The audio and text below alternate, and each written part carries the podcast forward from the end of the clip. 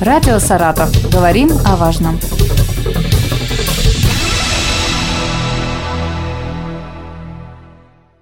Здравствуйте, у микрофона Вероника Лебедева.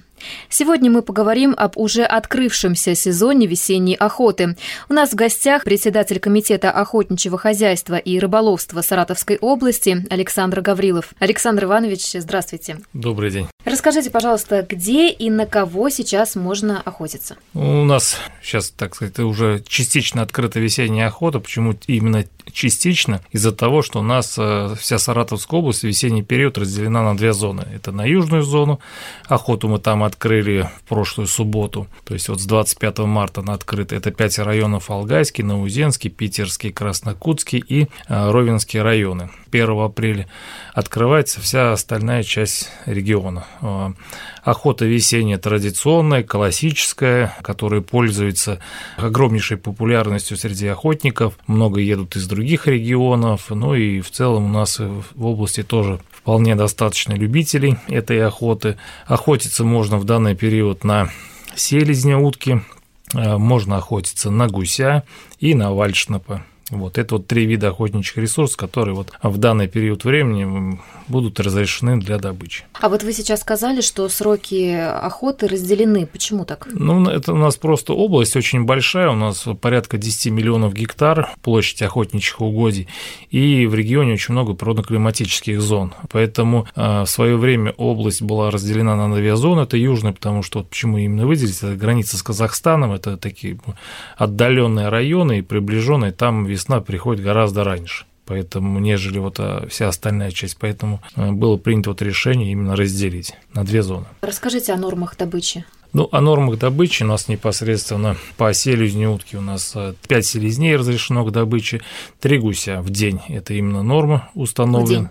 В день? В день, да, в день охоты. Вот. По вальшнапу 6 вальшнапов, соответственно, тоже в день разрешено добывать.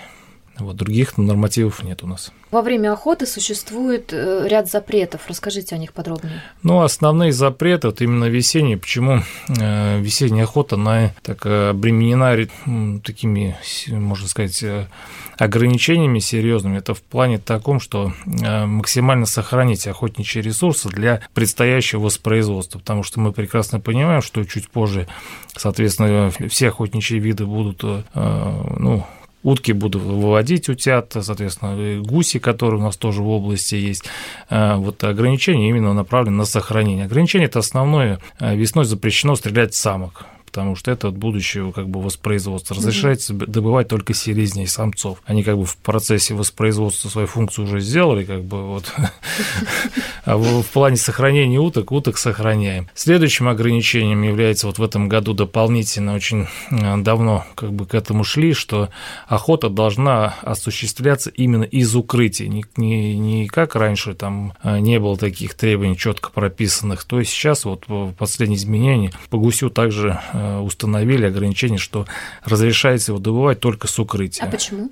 Но это тоже сделано как бы тоже дать такую возможность э, птице э, ну, чувствовать себя, наверное, как-то ну, вот, защищенной. Как бы охота классическая весенняя, она трудовая непосредственно охотник должен вырыть скородок там в поле или где-то устроить, то есть обустроить именно место, где он будет укрываться и э, будет, соответственно, добывать. Но это тоже такая часть культуры, я считаю, потому что так это и должно быть. Э, должен человек потрудиться, а не просто так шел, шел раз и птицу добыл.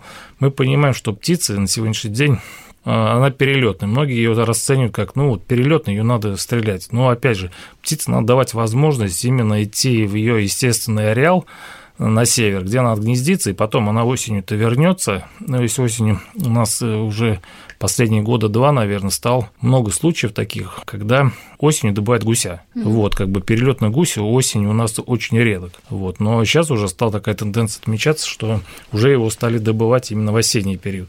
Мы понимаем, если осенью он не прилетит, соответственно, гусь, который сохранится, воспроизведется, он следующей весной придет к тебе сюда. То есть, как бы, ну, это такая вот философия, будем говорить, что надо как бы птице давать шанс, соответственно, как бы вот эти все ограничения, они должны играть э, свою роль именно в части сохранения. Это вот основной принцип. Также весной запрещена охота с подхода, то есть запрещается ходить э, с расчехленным ружьем вдоль рек, э, непосредственно поднимая птицу и ее добывать. То есть вся охота именно вот только да, с укрытий, как я уже чуть ранее упомянул. Ну, из, основных, конечно, у нас в этом году также разрешили так и момент был не урегулирован, когда охотник с укрытия ранил птицу, и ему нельзя было выходить с расчехленным оружием и осуществить добор этой птицы, потому что а, требованиям этот вопрос не был урегулирован. То есть сейчас разрешили если есть подранок селезни утки, то охотнику разрешается от укрытия отходить на 300 метров. Если же есть подранок гуся, от укрытия разрешается на 500 метров отойти. Такие вот э, нововведения в этом Это году. вот э, с этого года, да, да с 1 да, марта, да, если да, не да. ошибаюсь? А еще какие-то именно с этого года изменения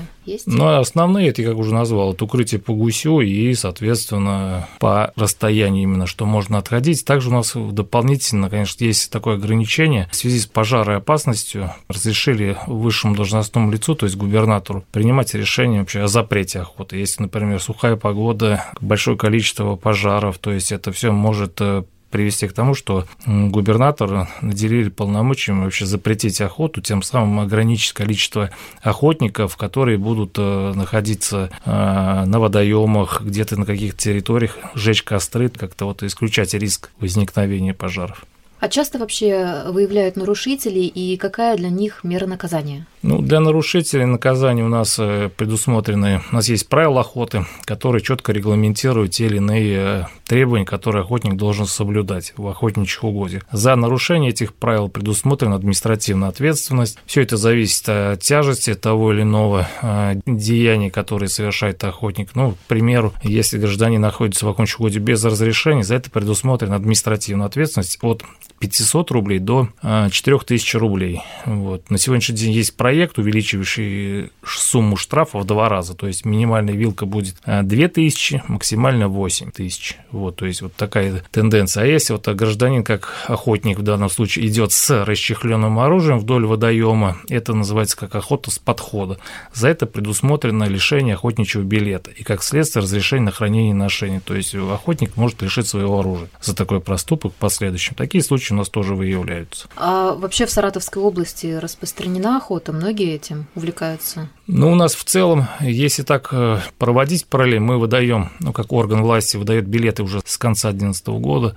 У нас выдано э, чуть больше, наверное, 62 тысяч билетов охотничьих. А, но от таких основных охотников, которые вот из года в год уже как бы э, такая цифра формируется, это где-то в среднем 10-12 тысяч охотников. А по сравнению с другими регионами это много? много? Ну, по, по сравнению с другими, ну, мне кажется, по вы, количеству выданных разрешений, то, в принципе, я думаю, не сильно-то у нас как бы много-мало, мне кажется, ну, нормально для нашего региона mm-hmm. количество. Также весной у нас очень много э, охотников с других регионов приезжает, потому что похвалиться таким обилием птицы именно гуся и именно охоты может немногие регионы в России, поэтому сюда тянутся много охотников, э, как я всегда вот упоминал, в прошлом году сам лично как бы проверяли охотников. Люди приезжали с Челябинска, с Карелии приезжали, вот очень много там, ну, основные регионы Положского округа, Центральной России, как бы, ну, они всегда здесь у нас. В прошлом году проводили где-то порядка, наверное, 38 регионов, которые приехали, посетили Саратовскую область для охоты вот именно весенний период. Угу. Вот, потому что такая как бы очень интересная, увлекательная охота. Люди к ней готовятся, начинают готовиться, наверное, уже зимнего периода, потому что как бы технику готовят, а одежду, мундирование и оружие, соответственно, патроны, ну и всю атрибутику. У нас, я так понимаю, больше всего именно гусей, да? То есть Весенняя, да, в основном она гусями. привлекает именно гусем, да, вот именно потому что перелетный гусь у нас э, в этом году тоже как бы сейчас вот инспектор у нас отзваниваются, непосредственно говорят, что вот сейчас вот, вот это открытие, я так вот анализирую, оно как бы будет такое достойное именно вот, потому что охота 10 дней, бывает очень сложно угадать, попасть именно с учетом э, весны вот в эти 10 дней. В этом году будет, мне кажется, все идеально просто. Как получить разрешение на охоту?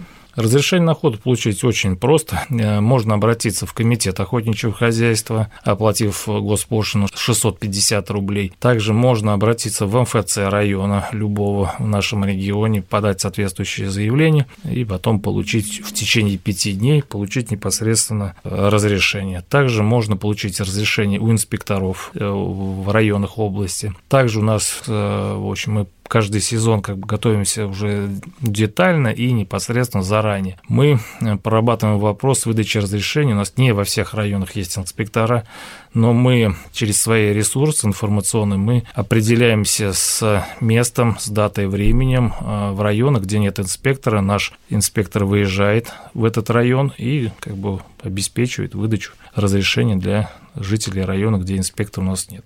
А почему вообще люди идут на охоту? Что их привлекает? Причем, насколько я знаю, некоторые люди готовы отдать за это немалые деньги. Ну, здесь как бы больше, мне кажется, знаете, это охота – это состояние души. Э, в большей части кто-то непосредственно весенняя охота, вырваться от зимы, вот от этой вот, ну, как вялости, то весна, особенно в степи, она воспринимается совершенно все по-другому, потому что это вот полынь, трава, вот эта прелость, она, можно сказать, как дышится легко. Люди едут просто отдохнуть, э, добыть непосредственно там ту птицу, сварить шульем, посидеть, пообщаться, отдохнуть. Многие, конечно, подходят именно с точки зрения добычи. Они начинают сезон, как первый открывается в Калмыкии, и они вот непосредственно за гусем идут до самого севера, до его до места гнездования. То есть из региона в регион, то есть люди берут э, отпуск э, большой, и вот э, на машинах с, со всем омудированием, с атрибутикой всей, которая есть устройство для охоты, все. И они вот перемещаются, перемещаются за этим гусем. Это, ну, ну как сказать, это... Настырные.